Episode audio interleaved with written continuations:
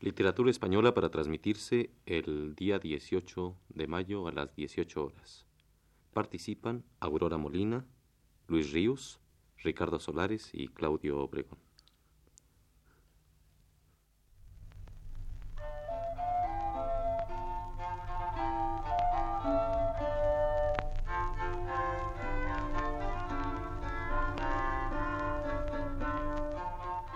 Buenas tardes, amable auditorio.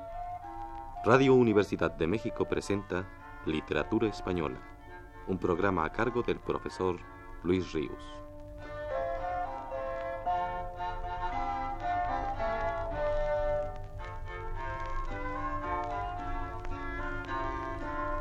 Con ustedes el profesor Luis Ríos.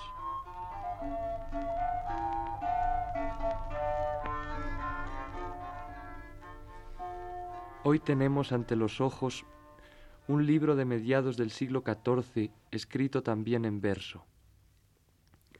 No es muy voluminoso, tampoco breve.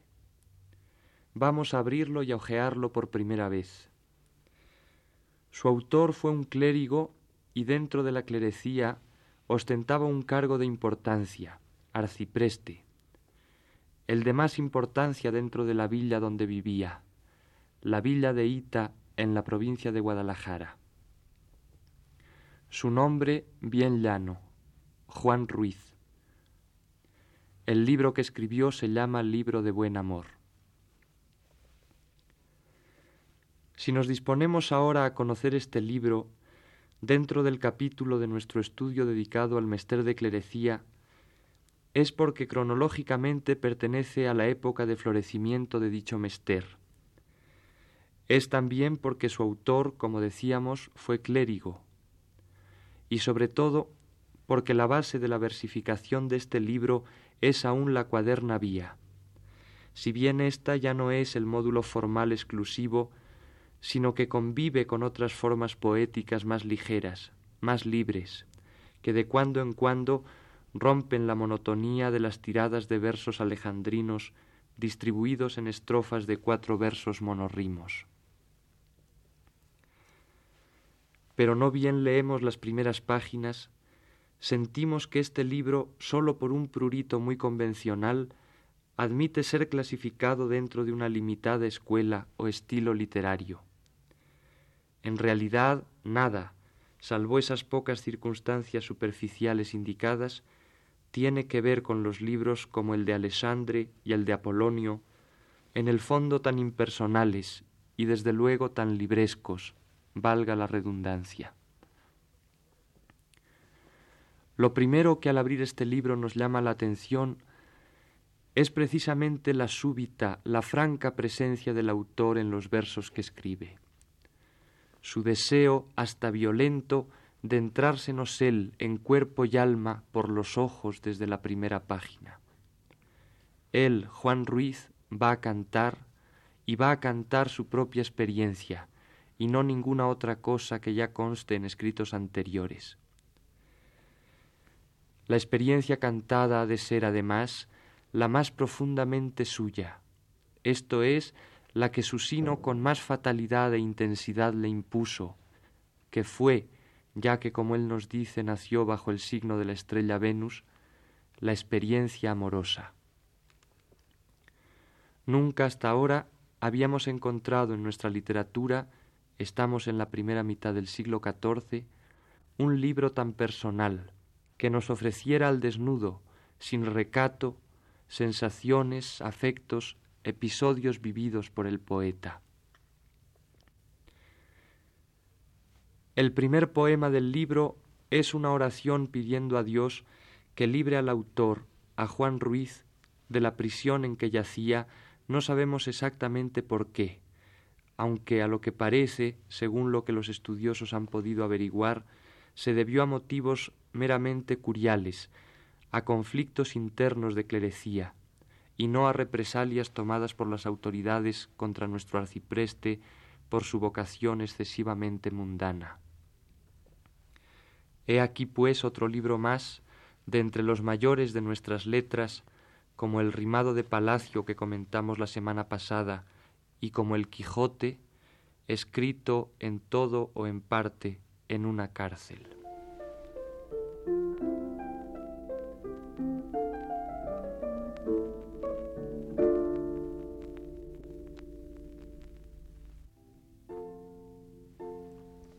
Señor Dios, que a los judíos, pueblo de perdición, sacaste de cautivo del poder de Faraón, a Daniel sacaste del pozo de Babilón.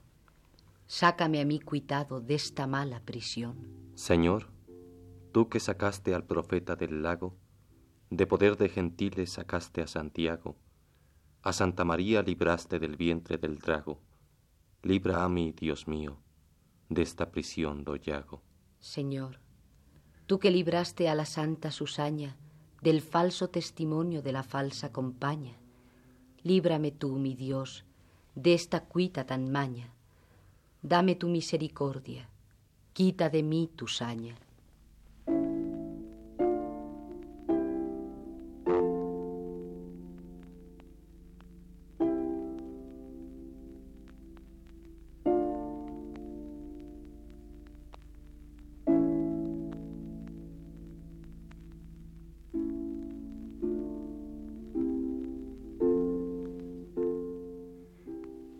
Enseguida eleva Juan Ruiz una nueva oración, en este caso pidiendo a Dios que le dé gracia para poder hacer su libro. Este hábito de aparecer el autor de una obra a la cabeza de ella, pidiendo a la divinidad o tal vez a los oyentes algún don, es frecuente en toda nuestra literatura medieval, tanto entre juglares como entre clérigos.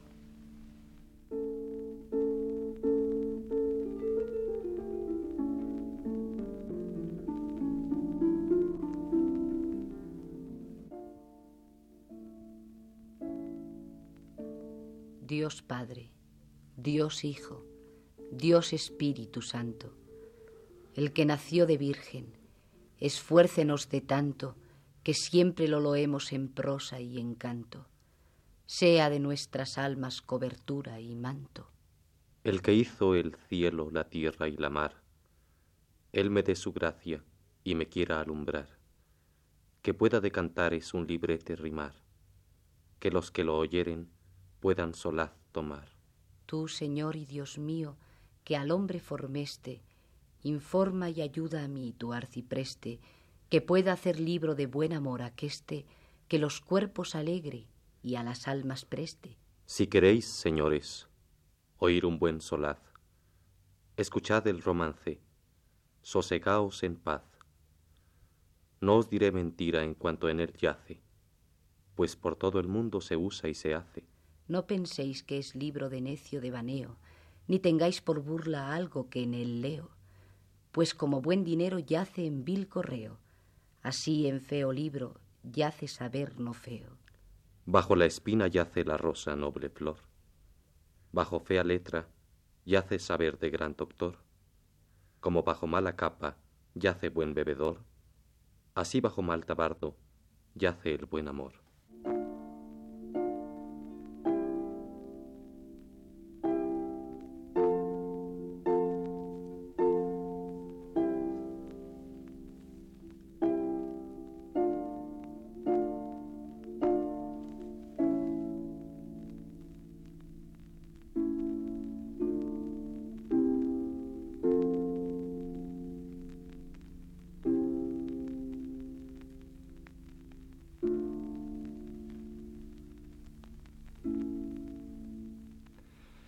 Pero así como en otros textos medievales, el autor, después de aparecer en la introducción del libro, se oculta en versos impersonales, en temas ya conocidos, en este, por el contrario, el autor acentúa aún más su presencia al entrar en materia. Y es que la materia del libro no le es ajena, es, como ya dijimos, su propia experiencia. Con razón hemos de subrayar con Américo Castro, cuando un siglo más tarde los juglares animaban su espectáculo con la recitación de trozos del famoso libro, no decían que iban a referir este o el otro cuento, sino que decían, agora comencemos del libro del arcipreste. no planea Juan Ruiz la obra como Berceo y los demás clérigos, abriendo sobre su mesa de trabajo libros y más libros donde documentarse. Citas, sentencias de sabios no le faltan, es cierto, al arcipreste, pero es que las tiene en la memoria. Si le acuden a ella a tiempo, tanto mejor.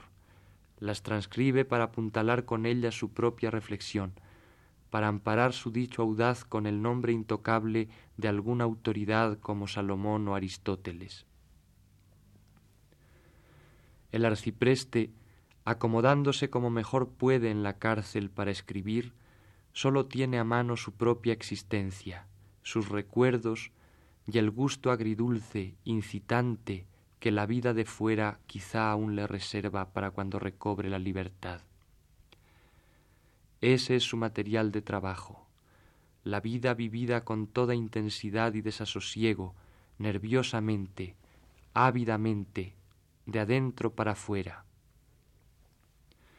Nadie ha escrito con una intención semejante a la del arcipreste antes de él. Se dice ahora en rimas lo que acontece en la intimidad de las almas y en el mundo en que se vive. Sentimos la presencia de ciudades de Castilla, el bullir de tres castas y tres creencias, la cristiana, la mora y la judía.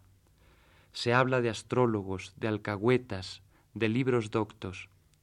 Se alude a labriegos, a caballeros servidores de España, a damas, frailes y monjas.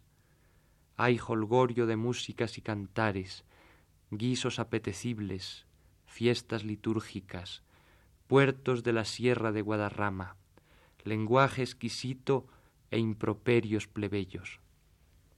Todo revuelto y confuso y presentado en una orgía de sensaciones que alternan con un derroche de moralidades abstractas. Comienza la obra. El tema se inicia, por si las moscas, apoyándose en una autoridad indiscutible. La tirada de versos expositivos concluye con una estrofa en la que el autor, personaje del libro, vuelve a afirmar su presencia.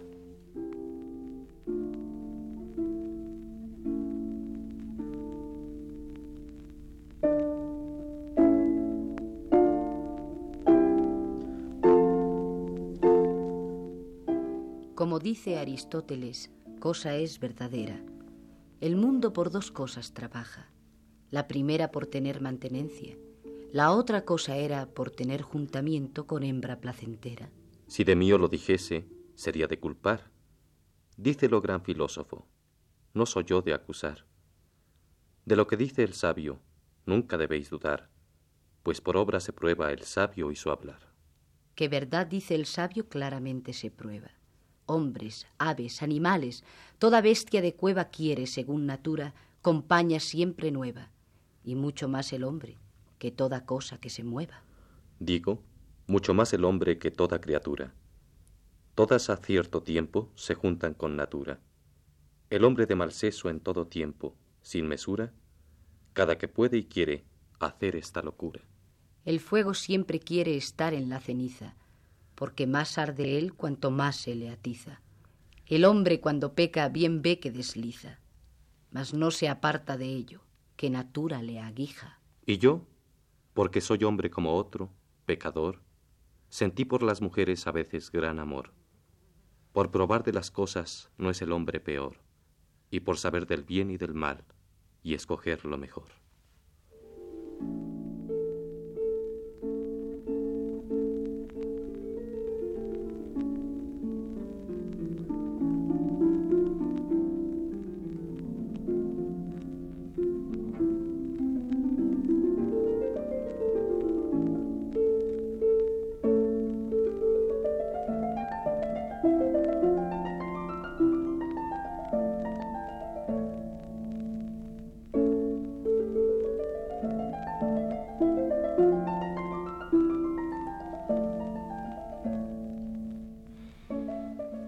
Tratar un tema así, él, que es arcipreste, ha tenido que advertirnos antes, y así lo ha hecho, que lo que cuenta, los ardides que el enamorado prepara para conseguir su deseo, las ventajas eróticas que las mujeres bajas tienen comparadas con las más grandes de cuerpo, la hipocresía y maldad de las vecinas y dueñas, la maravillosa sensación que el amor produce a los cuerpos y a las almas, etcétera, etcétera, lo cuenta para apartar a los que leyeren el libro del loco amor, del pecado.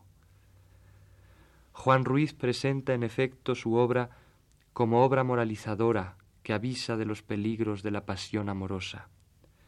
Él se nos muestra como ejemplo vivo de quien cae en ese mal camino. Y si nos cuenta con todo detalle su historia amorosa, relamiéndose en ella, con verso inquieto, nervioso, ansioso, no es, viene a decirnos, más que por mejor cumplir con su casta intención didáctica. No está por demás decir que casi ninguno de sus críticos contemporáneos han querido dar crédito a la sinceridad de tales propósitos. Para Menéndez y Pelayo fue el arcipreste un clérigo libertino y tabernario, un escolar nocherniego, gran frecuentador de tabernas, un clérigo de vida inhonesta y anticanónica. Para Puymaigre, un libre pensador, un enemigo de la Iglesia. Con todo, algún crítico de alma cándida había de haber, que diese cumplido crédito a las palabras de Juan Ruiz. Y este fue don José Amador de los Ríos, quien consideró al arcipreste un severo moralista y clérigo ejemplar, que si es cierto que cuenta de sí propio mil picardías, lo hace para ofrecerse como víctima expiatoria de los pecados de su tiempo, acumulándolos sobre su inocente cabeza.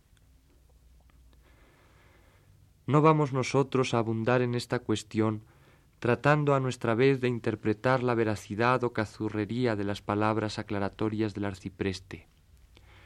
Sería en todo caso más efectivo, para calificar o no el libro de moralizador, atenernos a sus resultados. Y no sabemos de nadie que después de leerlo se haya convencido de las excelencias de la vida ascética.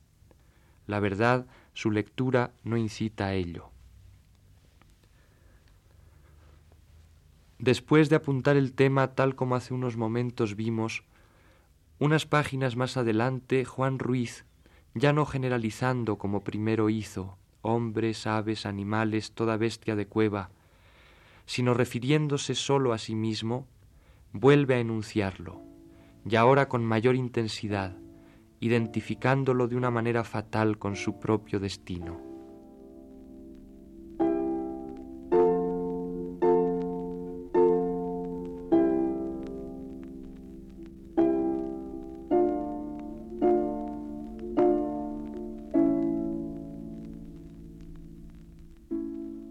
Los antiguos astrólogos dicen en la ciencia de la astrología una buena sapiencia, que el hombre cuando nace, luego en su nacencia, el signo en que nace lo juzgan por sentencia.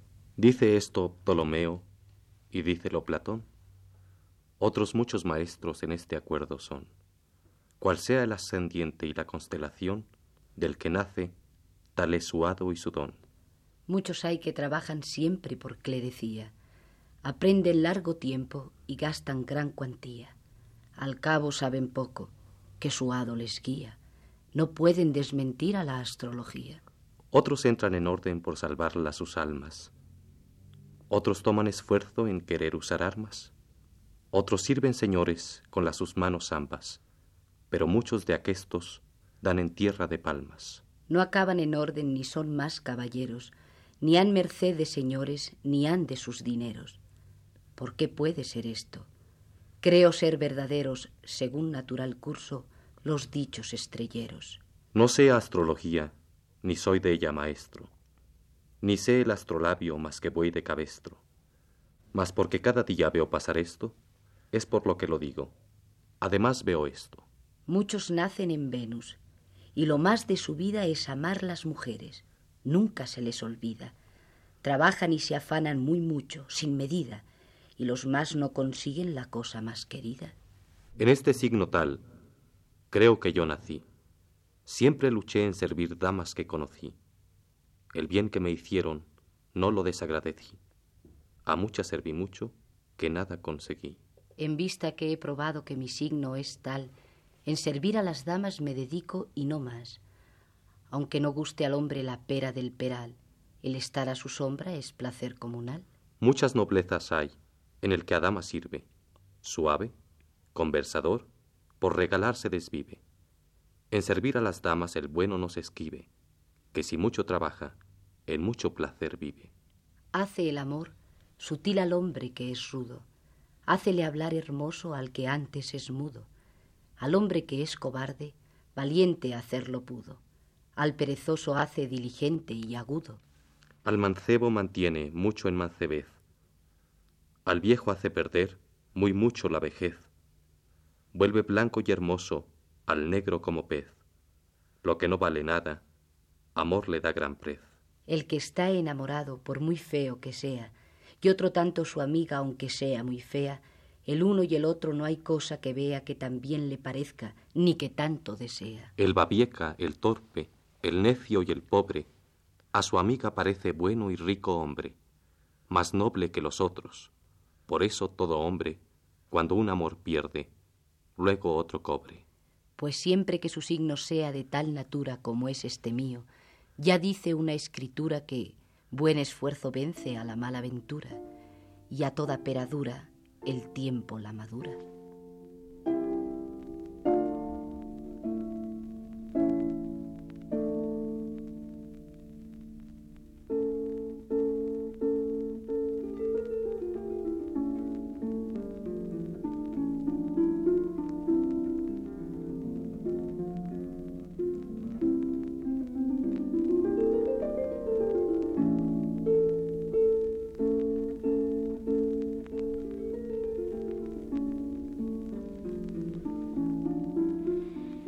Arcipreste, en efecto, se metió dentro de su libro en cuerpo y alma, con todo impudor.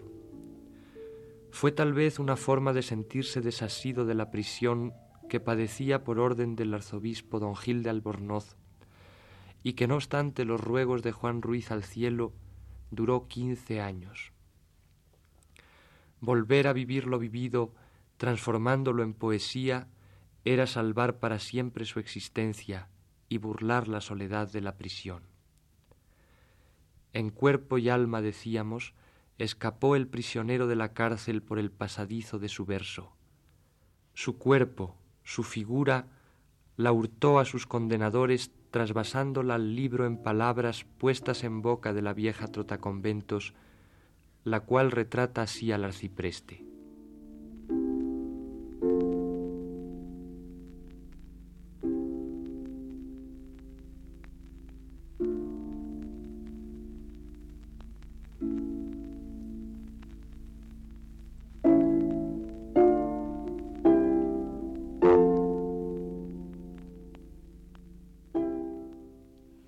Señora, dice la vieja, yo le veo a menudo. El cuerpo tiene grande, miembros largos, nervudo, la cabeza no chica, velloso, pescozudo, el cuello no muy largo, pelo prieto, orejudo. Las cejas apartadas, prietas como carbón, el su andar erguido, bien como de pavón, el paso firme, recio y de buena razón, la su nariz es larga, esto le descompón. Las encías bermejas y vibrante su hablar. La boca no pequeña, los labios regular, más gordos que delgados, bermejos como coral. Las espaldas bien grandes, las muñecas otro tal. Los ojos a pequeños, es un poquillo bazo, el pecho poderoso, bien musculado el brazo, bien formadas las piernas, el pie chico pedazo. De él no vi más, señora, por su amor os abrazo. Es ligero, valiente, bien mancebo de días, toca los instrumentos y sabe juglarías. Galanteador alegre por las zapatas mías, tal hombre cual yo digo no se ve todos los días.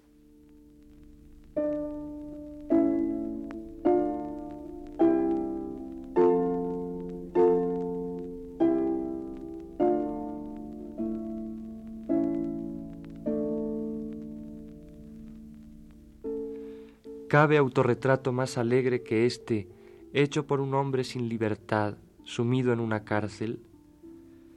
La alegría del arcipreste, y más concretamente, la alegría de vivir, no tiene en toda nuestra literatura un testimonio más vigoroso y admirable que este libro de buen amor, al que analizaremos brevemente, gozándolo juntos, el viernes venidero.